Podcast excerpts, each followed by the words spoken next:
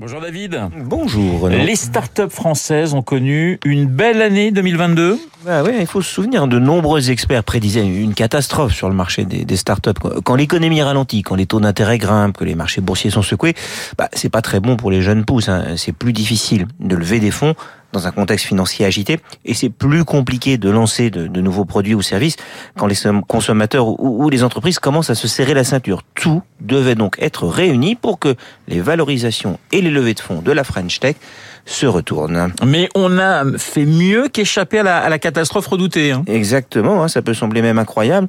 On est un des rares pays où les levées de fonds ont progressé. L'an dernier, on affiche un joli plus 16% alors que les financements reculent à deux chiffres, hein, presque partout, de moins 30% aux États-Unis à moins 38% en Allemagne. Du coup, on est même devenu le premier marché d'Europe continentale devant l'Allemagne à 13 milliards et demi. C'est 10 milliards de plus qu'il y a 5 ans, selon les chiffres du, du baromètre Ernst Young. En, en, Europe, seul, seul le Royaume-Uni fait mieux que nous.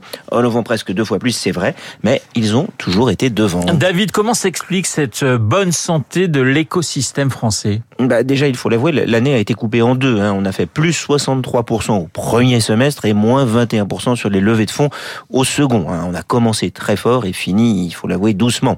On a aussi négocié de gros financements chez Back Market, Conto ou d'autres fin 2021, avant le début de la guerre en Ukraine, et ça a été annoncé finalement que début 2022. Donc c'est pris en compte dans les chiffres de 2022. Ceci dit, c'est aussi le, le, le reflet du dynamisme et de la diversité de notre écosystème.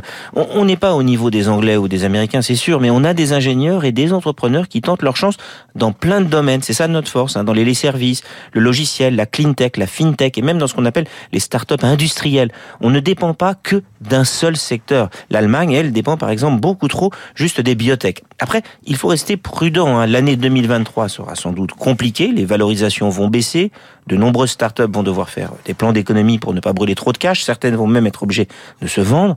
Mais on a aujourd'hui des entrepreneurs qui voient grand. Ils ont dès le départ des ambitions mondiales. Ils ne cherchent pas à copier une idée et à revendre rapidement leur entreprise. Du coup, bah, on a une forêt de startups qui grandissent doucement mais sûrement. Le décryptage de David Barou sur l'antenne de Radio Classique. Je vous rappelle l'invité de Guillaume Durand à 8h15. Pierre Ferracci, le président du groupe Alpha. Tout de suite la météo.